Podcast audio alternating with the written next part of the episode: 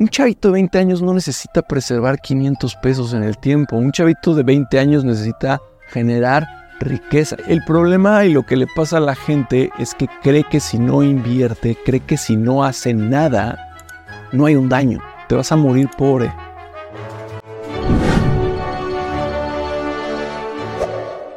Bonito día, bonita tarde, bonita noche, dependiendo de cuándo estés viendo o escuchando este podcast. El día de hoy tenemos un invitadazo, el queridísimo Joan Segura. ¿Cómo estás el día de hoy? Hola, muy bien, muchas gracias. Cuéntanos un poco de ti. Eh, bueno, tu rol antes de ser el CEO de Play Business. ¿Qué estudiaste? ¿Dónde trabajabas? Yo estudié ingeniería mecatrónica en el TEC de Monterrey. Eh, para los que no saben qué es mecatrónica, es, son, los que construyen robots que ahorita están más de moda que nunca por la inteligencia artificial. Eh, y la verdad, el mundo ha estado lleno de robots toda la vida. No, lo ves necesariamente, pero todo lo que compramos, consumimos, lo, lo, fabrican robots. El papel de baño, ahorita tengo un Kleenex aquí, está todo robotizado y hace los, los, los Kleenex este, que, que luego terminas recibiendo en el, en el supermercado. Entonces yo estudié ingeniería mecatrónica en el TEC eh, y después trabajé en una empresa tipo Kimberly Clark, Unilever, de, ese tipo de empresas. Me dediqué a ventas durante muchísimos años y después hice un MBA en la Universidad de Babson, en donde me especialicé en finanzas y en emprendimiento, o sea, son dos especialidades diferentes. Y regresando de ahí, me asocié con con mis otros este, fundadores eh, para poner Play Business, que es, que es una fintech. Y un poco lo que yo siempre digo es, para quien no sabe, fintech es la mezcla entre finanzas y tecnología, ¿no? Fintech. Entonces, eh, casi siempre tienes que tener en una fintech a alguien que entienda de tecnología y que pueda desarrollar productos tecnológicos y que entienda cómo poder escalar un producto, que eso es lo que yo traigo a la mesa, y luego necesitas a alguien que haga finanzas, ¿no? Entonces que genere un producto, que genere un valor agregado, eh, que últimamente se vende y se distribuye por medio de tecnología, pero que el producto existe. Este, y, bueno, y dada que esa es la definición, por eso existen cientos de empresas fintech en México y, miles en el mundo, porque hacer finanzas y tecnología es súper amplio y puedes, y puedes hacer casi cualquier tipo de producto con mezclando eh, ambas, este, no sé, profesiones, digamos. De hecho, te ayuda demasiado en la vida diaria. Hay desde fintech que te ayudan a hacer tus presupuestos, hasta fintech de invertir, que ya sería más avanzado. Pero estábamos viendo, bueno, apenas estaba viendo en LinkedIn o LinkedIn, como les guste llamar, sobre una publicación del MBA que hiciste. La empresa donde lo hiciste fue reconocida hasta en Nasdaq una de las empresas que forma más emprendedores. ¿Qué viste en ese MBA? Bueno, explica un poco qué es el MBA y por qué ese diferencial de ser la mejor en todo el sector de, pues hay demasiadas educadoras. Sí, yo, yo estudié en la Universidad de Babson, fui ahí porque en efecto era la mejor universidad de emprendimiento del mundo. Eh, ahorita la, la, reconoció Nasdaq o, o a lo mejor alguien más, pero lleva 20 o 30 o 40 años siendo la más, la más importante del mundo. Em, yo creo que es muy fácil desde que eres bebé en, el kinder y que te dicen siéntate, pórtate bien, ¿no? Eh, cuando un niño dice, oye, mamá, ¿por qué el cielo es azul? ¿no? Y le dice la mamá, ay, niño, no digas tonterías, ¿no? No preguntes tonterías. Este, o a lo mejor hasta en casos más extremos, oye mamá, ¿por qué el cielo es azul? Ay, porque Dios así lo quiso, ¿no?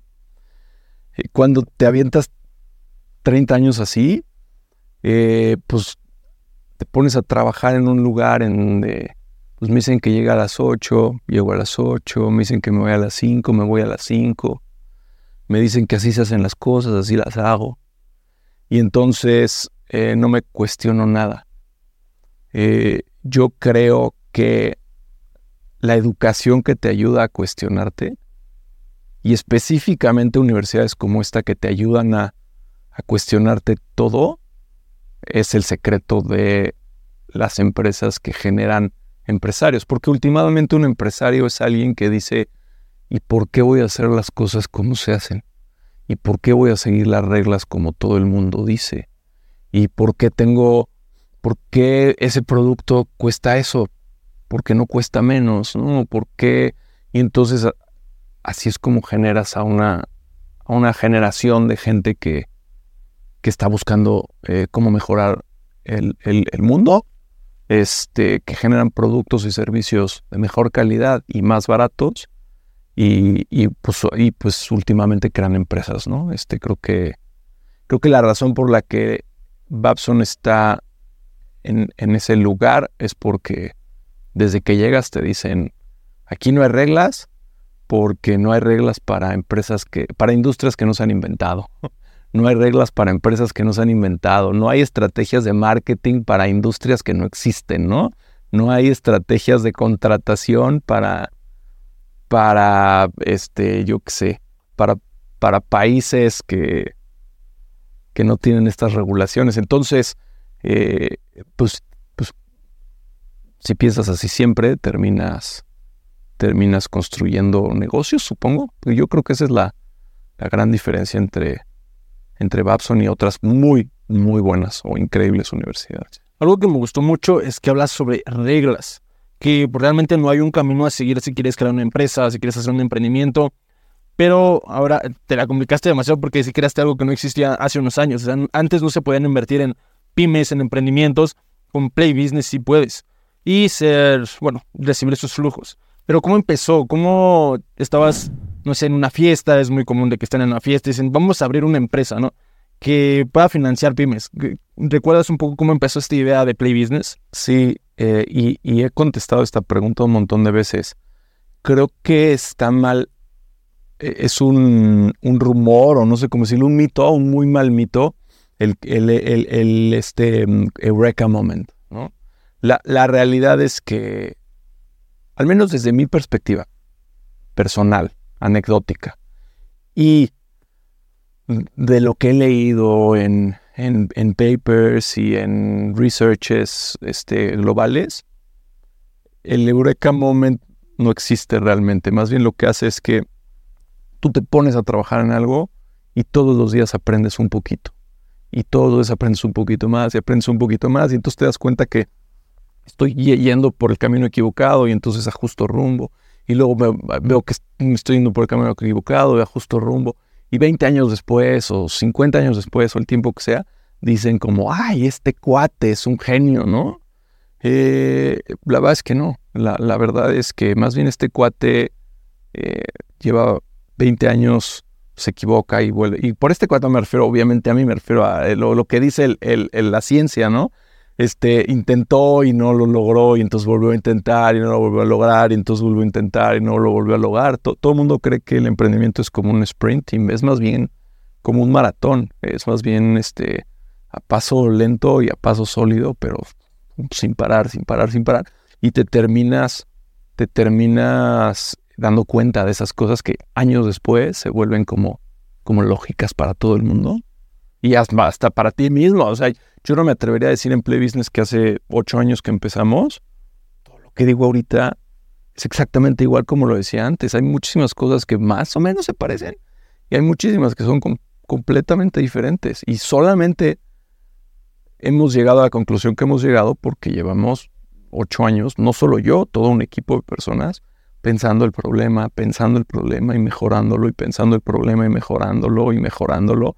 O sea, como último ejemplo, el iPhone 14 ahorita es increíble, compáralo con el iPhone 1. Es, este, es una basura en comparación al iPhone 1 y esa es la prueba de que, de que las cosas, las cosas mm, eh, se, crecen con, con el tiempo. Y ahorita, bueno, ya tienes la empresa, ¿no? Y necesitas lograr objetivos de forma constante o en una fecha determinada. Y toda esta experiencia que te ha dado, pues ya llevas ocho años. Ah, ¿Tienes alguna clave en cómo te administras tú, tanto personalmente como para dirigir una de las fintech más importantes de todo el país? Yo creo que cada quien te diría algo diferente.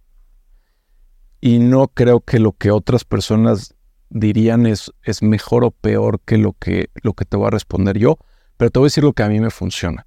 A mí lo que me funciona es tener una mentalidad abierta de siempre aprender Entonces no hay una cosa que tú me digas que yo te conteste algo así como, ay no, yo no sé de eso, ¿no?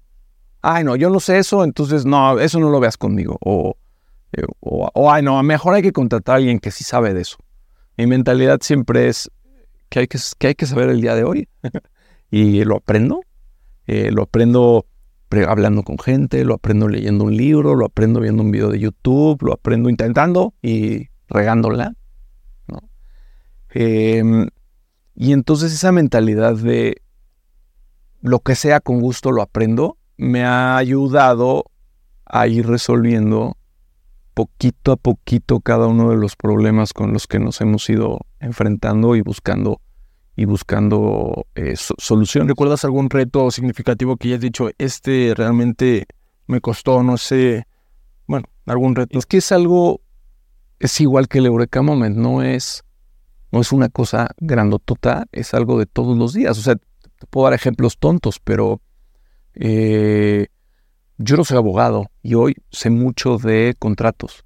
Y sé mucho de contratos de inversión, pero también sé mucho de contratos laborales, también sé mucho de contratos de prestación de servicios, también sé mucho de contratos de este, eh, eh, proveedores que tenemos, también sé mucho de contratos de clientes. Cuando empezamos a hacer marketing en la empresa aprendí de luz, sonido, de cámaras, de, de podcast, de grabaciones, ¿no?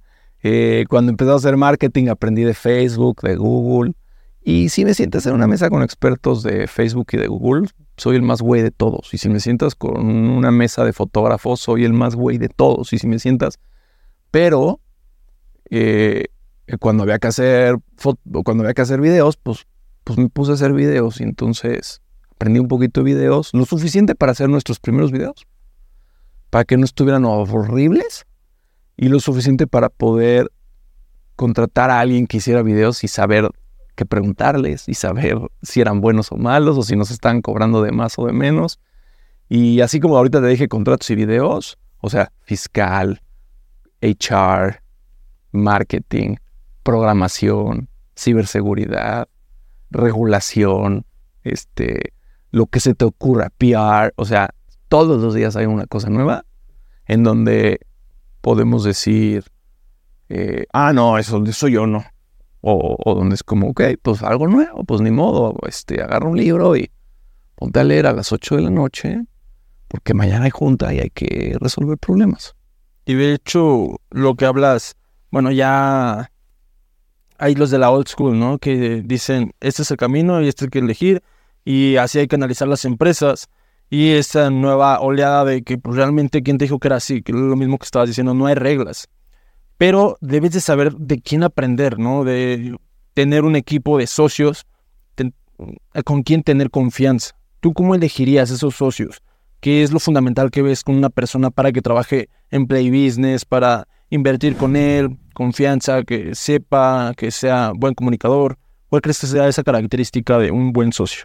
A ver, en, en Play Business buscamos gente que ante todo sea inteligente eh, y a veces la inteligencia se confunde con, con que hayas sacado, con que saque buenas calificaciones en la, en la universidad, pero también se confunde con, no, todos somos igual de inteligentes, ¿no? Este, la realidad es que, es que sí es cierto, es bien difícil de, de definir inteligencia, pero es fácil de identificar. O sea, tú puedes decir, la verdad es que no sé, no sé qué hace alguien inteligente, pero ese cuate es inteligente, ¿no? Yo no sé por qué es inteligente, pero es inteligente. Eh, entonces, en Play Business, lo primero que buscamos es que, sea, es que sea gente inteligente. Lo segundo que buscamos es que sea gente que hace las cosas. Porque de nada te sirve tener a alguien muy inteligente que te escribe un, una presentación en PowerPoint, que se ve, que es muy, muy inteligente la presentación, pero que luego no pasa nada, ¿no? Necesitas una persona que toma el problema y lo, y lo resuelve y entonces hace que las cosas sucedan. Em, y creo que por último te diría, al menos en nuestra organización, una persona que tenga visión de largo plazo. Entonces, eh, una, una persona que no haga las cosas por él, por la satisfacción inmediata, sino que haga las cosas por, por el futuro. Y esa es un poco la definición de un buen inversionista, pero también, eh, también eh, es una muy buena manera de identificar gente, gente inteligente. O sea, todos, todos queremos no ir al gym, todos queremos comer pura basura, es delicioso comer comida chatarra. Nadie quiere comer frutas, bueno, muy poca gente quiere comer frutas y verduras y ser saludable. Y este, a, casi todos nos gusta el alcohol y nos gusta la fiesta, ¿no? Este, exacto.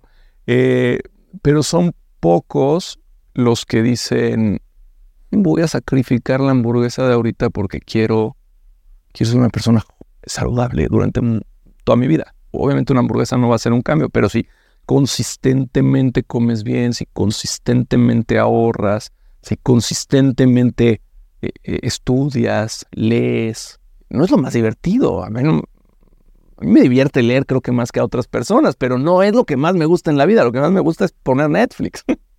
Eh, pero si consistentemente tomas buenas decisiones, entonces creo que llevas tu vida personal, profesional y de familia, la llevas eh, a, niveles eh, súper interesantes. Entonces buscamos gente que tenga esa, mentalidad que nosotros le llamamos mentalidad inversionista, pero no necesariamente es, es este, mentalidad de, inversionista. Eh, no sé, a lo mejor alguien más lo definiría de otra manera. Nosotros decimos mentalidad inversionista. Ok, y justamente hablas de como el environment, como el ambiente de play business, lo que se busca para trabajar en, en play business.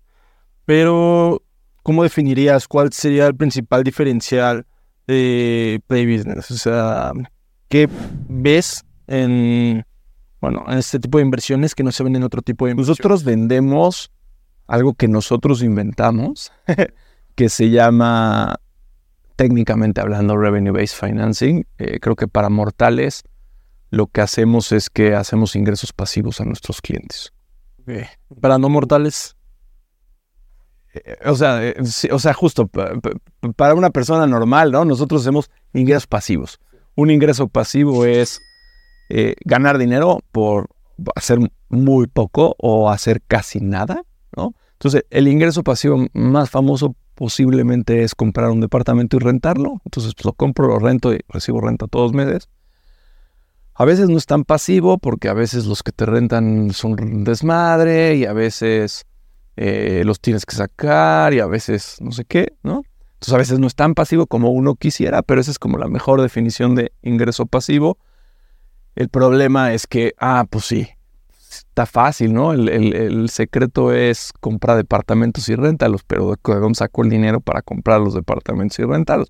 Y alguien un poquito más sofisticado te va a decir, ni es tan buen negocio. Comprar un departamento es muy, muy, muy, muy, muy caro y la renta que te pagan no es tan alta como tú piensas.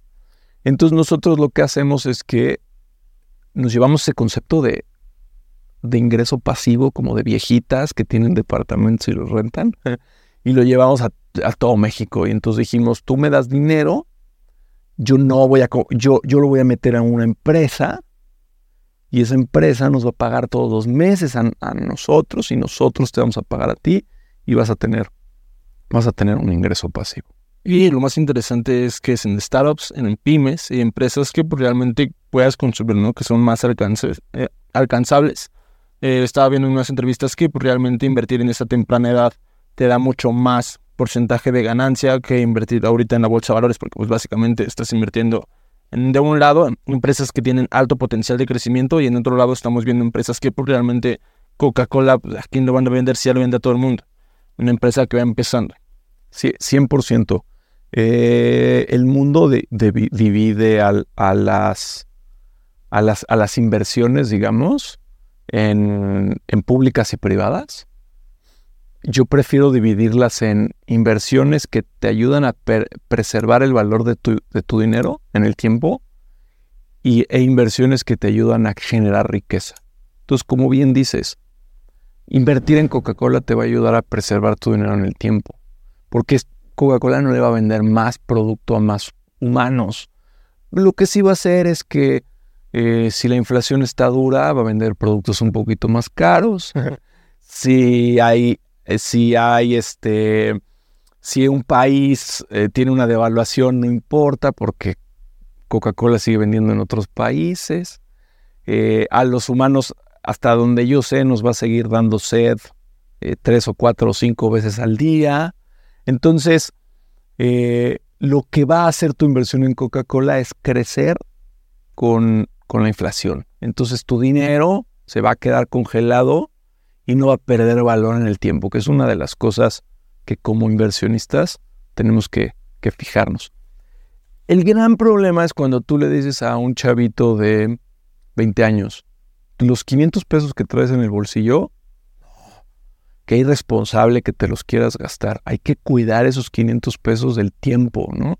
entonces los quitas y los metes en Coca-Cola o en Cemex, o en Bimbo, o en quien tú quieras. Un chavito de 20 años no necesita preservar 500 pesos en el tiempo. Un chavito de 20 años necesita generar riqueza. ¿Quién necesita preservar su dinero en el tiempo? Mi papá, que, que pues este, él ya tiene, o sea, tiene que mantener su dinero de aquí a que, a que ya no esté con nosotros, ¿no?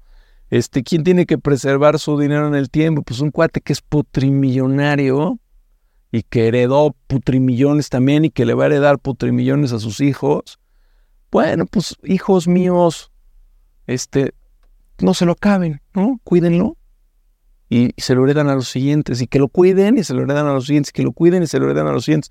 Pero ¿qué tiene que hacer el 80% de los mexicanos, el 80% de los latinoamericanos, el 80% de los chinos, este, tailandeses, este, eh, gente en Malasia, en Indonesia, en China, en Pakistán, en la mayor parte del planeta. Lo que tienen que hacer es crear riqueza. Y entonces, regresando al, punto inicial, eh, en lugar, yo en lugar de ver los instrumentos como público y privados, yo veo los instrumentos como preservan el valor del dinero y generan riqueza.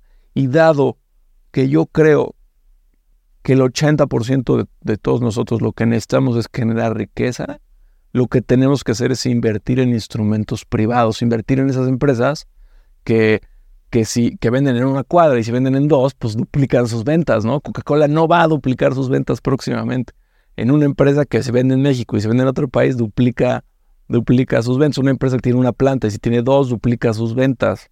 Em, y entonces así sí generas riqueza.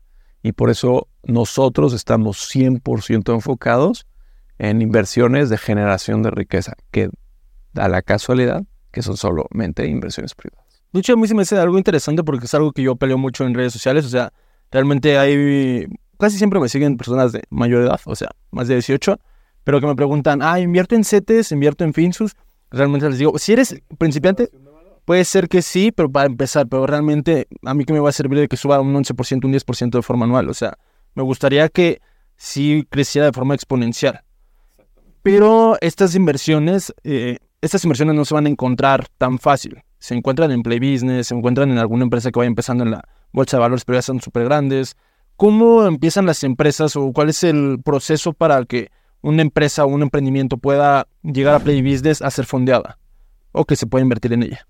E, ese yo creo que es nuestro valor agregado más grande. La, gente sí reconoce que para tener mejores rendimientos no debes de invertir en CETES.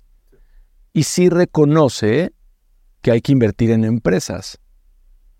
El problema es que primero está la identificación del problema y después está eh, la solución, ¿no? Entonces, esta persona que identifica el promedio, que digamos que vive en Veracruz, por ejemplo, dice, bueno, ¿y en qué empresa invierto? Y entonces, pues sí, a lo mejor voltea a ver a sus amigos y familiares y dice, oh, pues no tengo amigos y familiares que tienen empresas. Ah, bueno, aquí hay uno que tiene una empresa o que quiere poner una empresa. Bueno, sí, pero no suena a la mejor idea invertir en la única empresa que has analizado, ¿no? O la única empresa que, que conoces. Eh, hay otros más sofisticados que dicen, no, voy a ir a eventos y voy a hacer mi mejor esfuerzo y voy a ir a la feria de franquicias. Ok, ahora ya no viste una, ya viste 15, pero posiblemente sigue siendo muy poco. Entonces nuestro primer servicio Es que nosotros analizamos miles de empresas. Y entonces, de miles de empresas encuentro verdaderamente las mejores. Un, un, ejemplo que yo doy, y lo doy porque no tiene nada que ver con nosotros y este, no, no, este, ni hemos analizado esa empresa, ni, ni estamos hablando con ellos, ni nada. Pero tú agarras y dices, a ver, si todos los mexicanos quisieran, o muchos mexicanos quisieran invertir en una taquería, nosotros como Play podríamos invertir en el Califa, podríamos invertir en Taquearte, podríamos invertir en el, este, en el Taco en estas taquerías grandototas, porque tenemos fuerza, ¿no? Tenemos un montón de gente que nos respalda con un montón de dinero. Tú, que tienes mil, dos mil, cinco mil, cien mil, trescientos mil, un millón de pesos, no puedes invertir en esas taquerías. ¿En qué terminarías invirtiendo? Pues en la taquería de tu primo, en la taquería de la esquina, en la taquería de... Y entonces terminas no teniendo necesariamente el, el mejor rendimiento, la mejor experiencia. Entonces, creo que el primer punto importante es la búsqueda. Y, y cuando tú estás con una empresa que tiene un equipo grande de búsqueda, ya empezaste con el pie derecho. Después, hay, después el siguiente paso es eh, el due diligence o la negociación, digamos, ¿no? Y entonces el, el, el due diligence es, porque puede llegarte esa taquería que tú crees que es la mejor del mundo, pero ¿Qué tanto sabes de fiscal para ver si estos cuates le deben al SAT o no le deben? ¿Qué tanto sabes de contable a ver si están haciendo bien su contabilidad? ¿Qué tanto sabes de, comercial para ver si... Qué, ¿Qué tanto sabes de finanzas para ver si realmente estos cuates, lo que te están presentando, hace o no hace sentido? ¿Te mandan un Excel? ¿Qué tal que el Excel te lo mandaron truqueado? ¿Te mandan un PDF? ¿No? Este entonces, eh, ellos te dicen que son dueños de la empresa, pero tú, ¿cómo sabes que verdaderamente son dueños? Ellos te dicen que no tienen demandas con nadie. ¿Cómo sabes que verdaderamente no tienen demandas? Ellos te dicen que, que sus empleados están perfectamente bien contratados y que no hay problemas. ¿Qué tal que el IMSS está a punto de meterles una super multota, ¿no? O que están a punto de entrar en huelga, o que están a... Hay un montón de cosas que no sabes. Y entonces la, la segunda parte que, que nosotros hacemos es que de las 50 personas que tenemos en Play Business, el 95% de ellas se dedican en esa investigación. Entonces nosotros decimos, ah, gracias, tu Excel está padre, pero, pero no. Eh, yo, quiero, eh, yo quiero que me des tus cuentas de banco, tus accesos a tus cuentas de banco, de lectura. Me voy a meter al banco, voy a ver que eso de verdad sea así ah, está padre que tú me digas que el año pasado vendiste 100 millones de pesos, pero no, yo voy a ir con el SAT y voy a ver si verdaderamente vendiste 100 millones de pesos. Ah, está bueno que tú me digas que esos 100 millones de pesos que vendiste es de un montón de proveedores, un montón de clientes, perdón, pero yo voy a ver con el SAT porque de repente me encuentro con que, ah, solo tienes un cliente y se llama el estado de bla, bla, bla, ¿no? Y entonces eso me suena como que hay corrupción y me suena como, ajá, es mucho riesgo y además tienes un cliente y es un... Pero ¿cómo te das cuenta? Ah, pues yo me doy cuenta porque tenemos a, el 95% de la empresa está buscando temas, ¿no? Ah, tú me dices que eres dueño de la marca, déjame, voy a limpi y lo, y lo reviso. Ah, voy a revisar en la Procuraduría General de la Justicia, voy a revisar que no tengas demandas y de paso voy a revisar en Colombia, Chile, Perú, este, Perú, otros países, ¿no? Y voy a revisar en Interpol, y voy a revisar eh, con el FBI, voy a revisar con la CIA, que no tengas problemas. Y oye, eh, está bien, está bueno que, ¿cómo me dijiste que te llamas? Ah, ¿y dónde me dijiste que vives? Ah, está bueno. Voy a ir a ver si verdaderamente vives donde dices que vives y voy a ver si, como tú, como tú dice tu INE, así dice verdaderamente el INE y, no más te voy a checar a ti, voy a checar a los otros socios, ¿no? Y, y sabemos que en este país hay empresas eh, que están en listas negras, porque evaden impuestos, porque hacen factor, o sea, porque son factureras, porque hacen cosas que no se deben de hacer. Entonces voy a checar que tu empresa no esté en esas listas. Voy a checar que en las empresas, que tú no estés eh, como socio o dueño de ninguna de empresas de que están en esas listas. Voy a checar a tus socios y que no estén en esas listas. Eh, entonces hacemos todo un análisis, toda una super investigación. El 90% de las empresas que analizamos les encontramos problemas y terminamos y terminamos no financiándolas. Yo no me atrevería, si a mí llegara un amigo y me dijera, invierte en mi empresa, yo le diría, mete la. Y si pasas el proceso, invierto. Y si no lo pasas, no invierto. Porque aunque yo sé mucho de muchas cositas, de por aquí, de por allá y de Play y de bla, bla, yo necesito que el, de, el director jurídico, con todo su brazo legal jurídico, te revise a ti, a la empresa. Necesito que el director de estructuración revise, ta, necesito que la gente de marketing revise, necesito que nuestros sistemas antifraudes revisen tu empresa. Y si pasas todo, entonces invierto en ti. Entonces, ese es el segundo eh, gran valor agregado que hacemos. Y el tercero y, donde verdaderamente ahora sí se ve, porque todo lo que estoy diciendo, pues platicadito, pues nadie, es, digamos, nadie sabe que lo hacemos, o pocos saben que lo hacemos, y entonces, eh, pues está difícil de vender, está difícil de entender, es muy fácil como inversionista decir, no, yo soy, yo sí puedo, ¿no? Y entonces firman, fírmale a ver una servilleta, ya, este, ya firmar. es muy fácil pensar que, que las negociaciones hacen así de servilleta. Entonces la tercera es donde se ve verdaderamente si hicimos bien nuestro, nuestro trabajo. Y la tercera es cobranza. Auditoría, supervisión y cobranza. Y entonces, ¿qué hago? Todo lo que te acabo de platicar que revisó, ah, bueno, también reviso buro de crédito y bla. Antes, eh, todo eso que te digo que reviso, cuando ya invertí en la empresa, ahora lo reviso cada 15 días. Todo otra vez. Y cobro. Entonces tú como inversionista verdaderamente tienes un ingreso pasivo y estás tirado en el sofá viendo la tele y sabes que tienes a Play Business, no me contesta, eh, no me ha pagado, le voy a volver a hablar, le voy a mandar una carta, voy a ir a visitarlo, lo voy a estar fregando, le voy a meter una demanda, voy a este, buscar a, voy a eh, buscar que me pague el obligado solidario, voy a ejecutar la garantía, voy a, y tú estás tirado en, viendo la tele y de repente dices, ay, ya me cayó mi pago.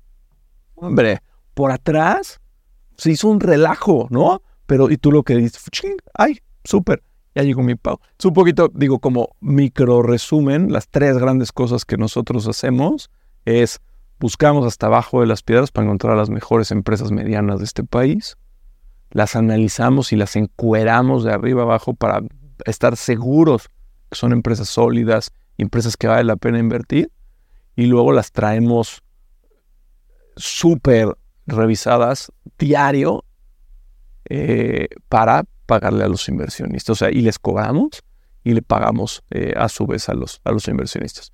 Y los inversionistas pues se tiran al, sillón a ver su dinero crecer. Y aparte, lo interesante es que como tú como inversionista ves marcas muy buenas. Ahorita que hablaste de la taquería, realmente me dio hambre, pero ves desde cuidar mi mascota, ves comida, ves servicios, ves productos. Y el modelo de hecho se me hace muy interesante porque el RBF es realmente tomar las dos cosas mejores de eh, capital y deuda. Tú cuando vas a financiarte, cuando pides este dinero para hacer una empresa, casi siempre es su capital, vendes una parte de tu empresa o te endeudas, pero con RBF realmente ya no tienes esta carga. ¿Qué sería, corrígeme si estoy mal, sería quitar un pequeño flujo a las ventas eh, futuras, pero así te dan unas, de esas ventas, te dan ese financiamiento, ¿no? Y creo que son más o menos mínimo 5 millones, ¿no? Mínimo 5 millones, máximo 50 y cachito en, por, por entrega de dinero. Ah, perfecto. Y esto te lo comentaba porque, bueno, mucho es ver financieros, pero aparte de ver financieros, ¿qué es lo que ves en las empresas para, bueno, que ve todo tu equipo, que sientas que es más interesante? ¿Te gusta su concepto o le está haciendo un bien a la humanidad o le ves eh, futuro?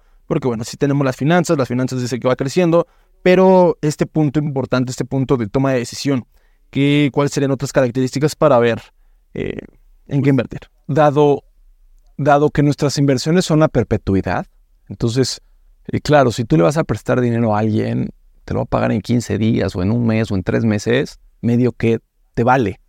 Pero en nuestro caso, yo me voy a volver dueño de un, de un porcentaje de las ventas de tu empresa para siempre. Entonces tú tienes una fábrica de tornillos que vende 100 millones de pesos de tornillos al año y a partir de mañana, ahora vas a, el 5% de tus ventas van a ser de Play Business y a su vez de los, de los inversionistas. Eh, tú con ese dinero vas a poner dos fábricas de tornillos. Entonces, antes tú tenías una fábrica y eras dueño de 100% de todo lo que vendía la fábrica de tornillos con nosotros. Ahora tienes dos fábricas y eres dueño del 95% de dos fábricas, ¿no? Entonces, obviamente te conviene ser dueño de, del 95 de dos que del 100 de uno. Eso es obvio, eso es lógico. Del lado del inversionista es increíble decir, pues yo no era dueño de nada, puse una lanita y ahora soy dueño del 5% de una fábrica de tornillos y empieza la, la, construcción de otra fábrica de tornillos y unos meses después ya soy dueño de dos fábricas de tornillos. Pero si en 10 años hay una tercera fábrica de tornillos, pues ahora soy dueño de tres fábricas de tornillos y luego cuatro, del 5%, ¿no? De 4, 5, 6, 7, 10 fábricas de tornillos.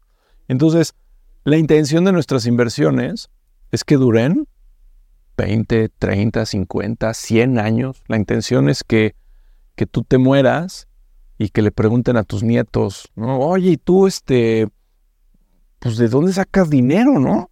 Y que, y que tus nietos digan, no, pues que mi abuelito hace 100 años invirtió en una fábrica de tornillos, que hoy ya no hace tornillos, hoy hace que tú quieras, tuercas espaciales, y, y pues cada vez que vende una tuerca espacial, pues yo recibo un pedacito y con, ese, con eso pues me he pagado la universidad y con eso me pago mis, mi salida con mi novia o con mi novio y con eso hago, hago esas cosas, ¿no?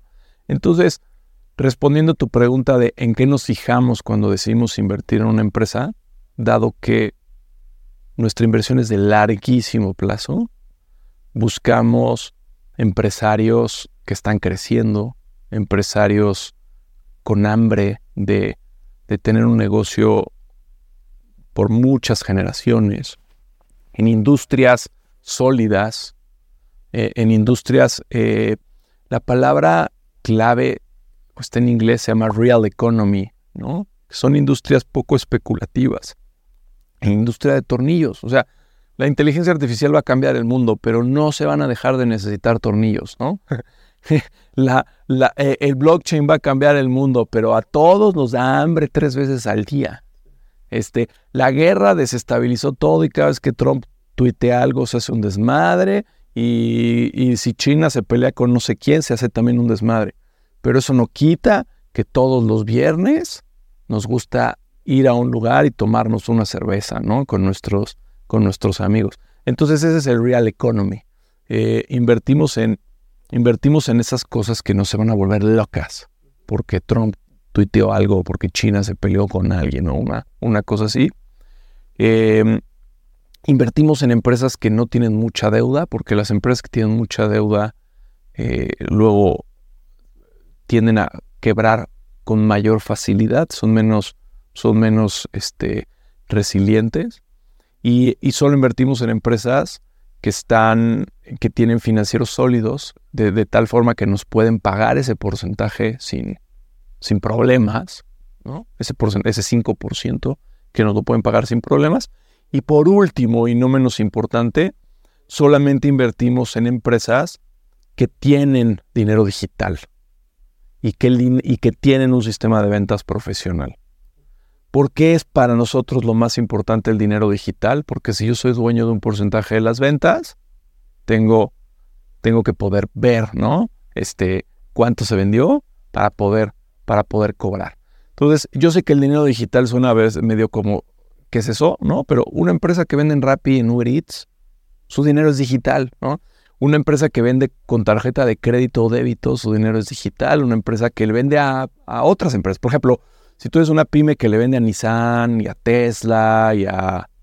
Tu dinero es digital porque Nissan no te lleva un fajo de billetes eh, a, tu, planta, ¿no? Nissan te hace una transferencia electrónica y te emite una factura. Eh, o tú le, perdón, tú le emites una factura. Entonces, eh, si tu dinero es digital, nosotros lo vemos, lo vemos en el SAT, lo vemos en tus cuentas de banco, lo vemos en tu sistema de ventas. Y con eso sabemos cuánto nos toca, que es un porcentaje de eso, y cobramos. Y una vez que cobramos, le pagamos a los inversores. De hecho, se me hacen tres pilares clave, tres puntos clave. La primera es que no le das una obligación extra a las empresas que se van a financiar. La segunda, el tema de ventas, porque apenas realizamos un video para TikTok, bueno, soy TikToker, eh, de que hablan sobre el deal que hizo Messi, ¿no? que... Es un porcentaje de ventas, ¿no? Justo, es un porcentaje de venta. Estaba viendo los financieros de Adidas. Ganan menos del 2.4% en ganancias. O sea, primero venta, menos costo, menos gasto. Ahora sí es ganancia. Pero cuando estás, ya le das más estabilidad, porque es literalmente lo que vendes. ¿Cuál es el deal de Jordan? También es de ventas, ¿no? Y la tercera, justo, los rendimientos son superiores a las del mercado, ¿no? Estaba viendo apenas que tuvieron un caso de éxito de como más de un 40% en una de las este, empresas. Más o menos como cuánto es el porcentaje de ganancia estimado. A ver, si, si tenemos una empresa que paga 40, eh, pero si alguien te dice que te va a pagar 40, seguramente es un fraude. y no deberías de confiar en alguien que te dice que te va a pagar 40. ¿Por qué nosotros tenemos una empresa, un par de empresas que pagan 40? Porque las empresas explotaron sus ventas, algo que no nos imaginábamos. Y explotaron tanto sus ventas que entonces nosotros estamos cobrando un chorro. Pero yo nunca me atrevería a decirle a un inversionista ni que en Play Business tenemos rendimientos de 40%, ni me atrevería a decirles que busquen rendimientos de 40%. Lo que termina sucediendo es que tú apuntas los rendimientos con los que sí me siento cómodo eh, hablar es de 20, 21, 22, a, lo mejor hasta 23%, y entonces tú inviertes con ese rendimiento y de repente en una te va mal y entonces tienes 15. Y a lo mejor te va peor y tienes 13 o 10 o 8. Y dices, chin, ¿cómo voy a tener 8? 8 es peor que CETES. Sí, pero así como en unas te fue mal, en otras te fue muy bien, y entonces tienes una de 8, tienes una de 40, ¿no? Eh, o tienes una de 15 y tienes una de 37. Entonces, eh, como nosotros cobramos un porcentaje sobre las ventas y lo que los inversionistas adquieren es una regalía, se llama un porcentaje sobre las ventas, si la empresa revienta como algunas han reventado nuestras, pues recibes muchísimo dinero. Eh, y el secreto no es pensar que cada vez que has invertido vas a tener 40, yo ni siquiera promociono o publicito que, que hay inversiones de 40. Lo, lo, que tratamos de hacer es que inviertas en muchas para que, para que aunque algunas les vaya medio mal o incluso les vaya muy mal, tengas otras con 40. Y yo creo que en el futuro vamos a tener mejores rendimientos que 40 y al final tu portafolio sea un súper portafolio, bien diversificado, sólido, que paga. Y de hecho, íbamos a, bueno, la cuestión más importante del tema de inversión es el riesgo, que muchos lo definirán depende, ¿no? La probabilidad de que algo ocurra. ¿Y cuál es el riesgo de en play business? O sea, podemos ver que las empresas, pues básicamente en todas las empresas, o que quiebre, o que, no sé, no pague dividendo, o que desaparezca, ¿no? Es ya medio raro. ¿Cuál sería el riesgo más importante que tú crees que sea que la gente vea en Play Business? Yo creo que como inversionista siempre te tienes que hacer la pregunta, ¿cómo gano dinero? Pero la respuesta no es como gano dinero porque le presté dinero a otra empresa, ¿no? O sea, eh, ¿cómo gano dinero? Y te tienes que hacer la pregunta, ¿cómo pierdo dinero? Entonces, por ejemplo, si inviertes en una taquería y el taquero te dice, yo te voy a dar 10 mil pesos al mes, este, porque eres inversionista de mi taquería. Entonces, si, si, si, si, alguien te pregunta, ¿cómo haces dinero? Ah, pues yo hago dinero porque el taquero me da 10 mil pesos al mes. Estás equivocado, estás, estás haciendo, estás respondiendo mal a la pregunta. La pregunta es, ¿cómo hago dinero? Yo hago dinero cuando en mi taquería se venden muchos tacos. Eh, y entonces cuando se venden muchos tacos, al final del mes, ahí en una cuenta de la taquería hay 10 mil pesos. Y entonces el taquero me transfiere esos 10 mil pesos. Lo primero que tienes que tener bien claro y lo tienes que escribir o cómo hago dinero. La siguiente pregunta que tienes que hacer es cómo pierdo dinero. Entonces, fácil. Pues si no vendo tacos, pierdo dinero. Pero ¿de qué otras maneras puedo perder dinero? Bueno, también puedo perder dinero si el taquero no me quiere transferir esos 10 mil pesos. Por la razón que sea. A lo mejor no me los quiere transferir porque me dice, no, es que a mi hija le dio un problema y pues no te los voy a transferir. Voy a arreglar el problema de mi hija. Este, necesita dinero para comprar medicinas. A lo mejor el SAT le congela la cuenta y entonces dice, pues ahí está el dinero y yo te lo quiero pagar, pero no te lo puedo pagar. También así pierdes dinero. A lo mejor le cierran el local, le ponen una estampa ahí de clausurado y entonces así pierdes dinero. A lo mejor el IMSS lo cierra a lo mejor le hacen una huelga, a lo mejor el narco le pide piso. a lo mejor, sí, exacto, eh, pero, pero tú tienes que hacer el ejercicio.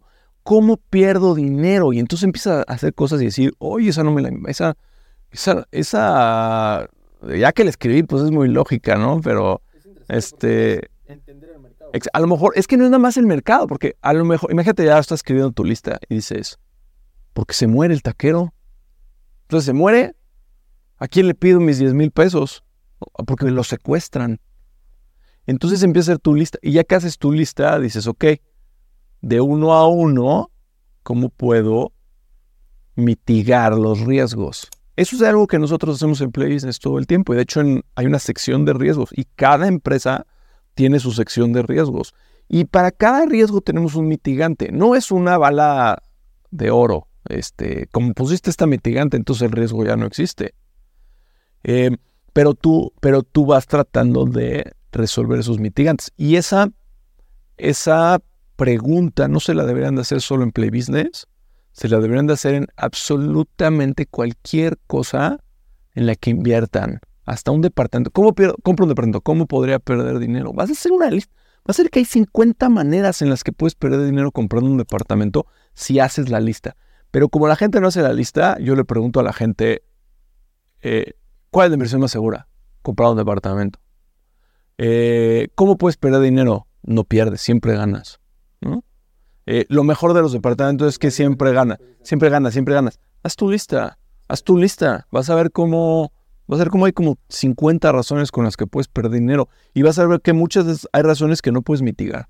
Hay razones que, oye, pues si esto pasa, me pongo a llorar, me tiro a llorar, no puedo hacer nada. Hay, hay, hay una manera en la que puedes mitigar algunas de esas razones y se llama diversificando. O sea, cuando agarras y dices, oye, esta no la puedo mitigar. Bueno, sí hay una forma, en lugar de tener un departamento ten 20. Dices, ah, bueno, sí, sí hay una forma de mitigar, pero pues, no, no, no es práctica, ¿no? Es irreal. De hecho, en todo hay riesgo, porque hasta no invertir, si está en el banco, realmente... Eso también es un riesgo. No invertir también es un riesgo. No invertir es apostarle a que no va a haber inflación. Pero si hay inflación, entonces... Como en Silicon Valley. Tiene un, riesgo, de contraparte, o si quiebra tu gobierno, en el caso de CETES. O de devaluación del peso, en dado caso de que esté dolarizado. O a lo mejor el banco no quiebra, pero a lo mejor te, cierran la cuenta. Este, y entonces este, te, te cierran la cuenta y no puedes sacar el dinero. A lo mejor te mueres, yo, yo mi, suegra, mi, suegro murió hace como 10 años. Y como en el no sé qué porcentaje altísimo de los mexicanos, murió sin un testamento. Mi suegra todavía no ha recibido muchas de las cosas de las que mi suegro era dueño. O sea, no ha recibido su Afore, no ha recibido su Infonavit. Yo no sé si ya recibió, y digo, no la quiero balconear, pero yo no sé si ya recibió el dinero que había en las cuentas de débito en ta, ta, ta. Entonces, eh, o sea, si haces la lista, te das cuenta que hay muchos más riesgos de los que crees. Sí, de hecho, Hacendata sale de riesgo. Realmente, si quiebra el, banco, el gobierno, pues. Aquí, ya para terminar, tenemos una sección donde a los seguidores hacen preguntas en específico, un poco más personales. La primera sería: ¿cuál consejo te hubiera gustado saber antes o algún consejo que le des a los emprendedores, a los inversionistas? Híjole, creo que está trillado. Quiero decir dos y uno es repetido. El primero es aprender. Aprender es lo más importante. Y, y, se, y se, aprende de muchas maneras. ¿eh? No, a nadie le estoy recomendando leer un libro. Sé que los libros ya pasaron de moda. Puedes aprender platicando con gente inteligente. Puedes aprender programando, puedes aprender viendo videos de YouTube, puedes aprender viendo podcasts, puedes aprender leyendo, puedes aprender haciendo, ¿no? O sea, si quieres aprender de, de, cultivar chiles, pues qué mejor que hacerlo y que se te mueran los chiles o que no nazcan las plantitas y volverlo a hacer y volverlo a hacer, puedes aprender haciendo. Entonces, eh, mi primero es un foco grande a aprender, a tener curiosidad intelectual. Definitivamente. Sí, es más, me atrevería a decir que dejémoslo en uno. Sí, dejémoslo solamente en ese. ¿En qué invierte el CEO de Yo invierto. Yo invierto creo que mi, creo que mi portafolio de inversión no debe de ser un portafolio modelo, porque entre otras cosas, pues yo estoy creando producto, entonces yo tengo que invertir en un montón de cosas. Este, yo tengo que invertir un montón de cosas y a veces pierdo dinero, pero es el costo de eh, entender cómo, cómo se está moviendo el tiempo y cómo, está, cómo están moviendo las cosas. Lo, lo, que sí creo es que tú tienes que definir. Todo el mundo te va a hablar de cuál es tu perfil de riesgo, bla, bla. Eso está perfecto. Y si sabes de qué estoy hablando y lo haces y lo conoces, es el camino correcto. Ahora, si no sabes qué es eso de perfil de riesgo, bla, bla, bla, creo que la mejor solución, antes de entrarle al perfil de riesgo, que es un poco más complicado, es, ¿tú qué necesitas? ¿Preservar tu dinero o generar riqueza? Solamente haces hasta esa pregunta. ¿Necesitas preservar dinero o generar riqueza? Si tú necesitas preservar dinero, vete a los mercados públicos, vete a CETES directo y, vive los, los años que te quedan este, sin problema. Digamos, si tú lo que necesitas es generar riqueza, entonces tienes que alejarte o, o, en tu portafolio tiene que haber cosas además de CETES y mercados públicos. Que la respuesta rápida es mercados privados. Y en mercados privados hay un chorro de empresas que nos dedicamos a, que nos dedicamos a los mercados privados. Yo creo que Revenue Based Financing, ingresión, ingresos pasivos es la mejor de todas. Eh, pero métete, ponte a probar en, en mi plataforma y en, y en, otras, en otras plataformas. Quizá regresando a tu, a tu pregunta anterior de qué, le recomiendo a la gente, le recomiendo em-, empezar. Eso está súper trillado, pero es empezar. De hecho, bueno, hay como tal las inversiones, hay varios tipos de inversiones. Hay tanto dejarlo en un proyecto, pero igual emprender es una inversión porque realmente eres el founder de, bueno, uno de los founders con tus socios de Play Business y esa es una de las inversiones que generan riqueza y una de las más importantes y una de las más difíciles por todas las estadísticas que hay. Por último, ¿Cuál crees que sea el peor error financiero que comete la gente, el más general, y cómo evitar hacerlo? Sin duda, empezar tarde o no empezar nunca. ¿Por miedo? Yo creo que miedo es la razón, eh, porque no hacer nada, no hacer nada como que te, haces, te hace sentir no culpable. Eh, déjame platicarte un, un experimento que se hizo hace, este, hace no, hace no mucho tiempo y era, le, preguntaban a la, a la, gente, a ver, déjame, déjame recordar bien cómo era, no quiero, decir no quiero decir tonterías, pero era algo así como, eh, si viene un tren y va a matar a cinco personas y tú jalas una palanca, se desvía y en lugar de matar a cinco personas, mata a una persona. Entonces, ¿jalarías la palanca? Eh, la mayor parte de la gente dijo, sí, jalaría la palanca. ¿no? Pero luego le hacen otra pregunta. La mayor parte de la gente jalaría la palanca. Creo que eso es muy lógico. La otra, la siguiente pregunta es, bueno, ahora vamos a suponer que tú estás caminando por un puente y viene el tren que va a atropellar a cinco personas. Si tú empujas a una de las personas que está caminando por el puente, se cae del puente, cae en las vías del tren, el tren atropella a esa persona, el tren se frena y ya no atropella a las otras cinco personas. La mayoría de la gente dijo, yo no empujaría a la otra persona para salvar a las cinco, a las, a las, a las cinco antes. El experimento es bien interesante porque un poco como nuestro cerebro dice algo así como, pues la gente ya se iba a morir. Cuando yo jalo la palanca, ya se iban a morir. Esos, los que estaban en los cinco amarrados en una vía y el uno amarrado en la vía, ya se iban a morir. Cuando yo jalo la palanca no estoy matando a nadie, estoy, estoy salvando a cinco. No estoy matando a nadie, estoy salvando a cinco. En el otro ejemplo, cuando yo empujo a alguien del tren, yo estoy matando a uno para salvar a cinco y no estoy dispuesto a matar a uno para salvar a cinco. Entonces, que se mueran cinco, pero yo no voy a matar a uno. Eh, entonces, regresando a tu pregunta, la gente siente que como que si no hago nada, si no, no estoy haciendo mal, ¿no? Si se van a morir cinco, si yo no hago nada, se murieron cinco, no fue mi bronca. Si yo empujo y salvo a cinco, no salve a cinco, maté a uno. Entonces, eh, eh, el problema y lo que le pasa a la gente es que cree que si no invierte, cree que si no hace nada, no hay un daño. Pero si hay un daño gigante. Le estás haciendo un daño a tu yo del futuro, te vas a morir pobre. Las, las, las afores no van a alcanzar, no nos van a alcanzar, ¿no?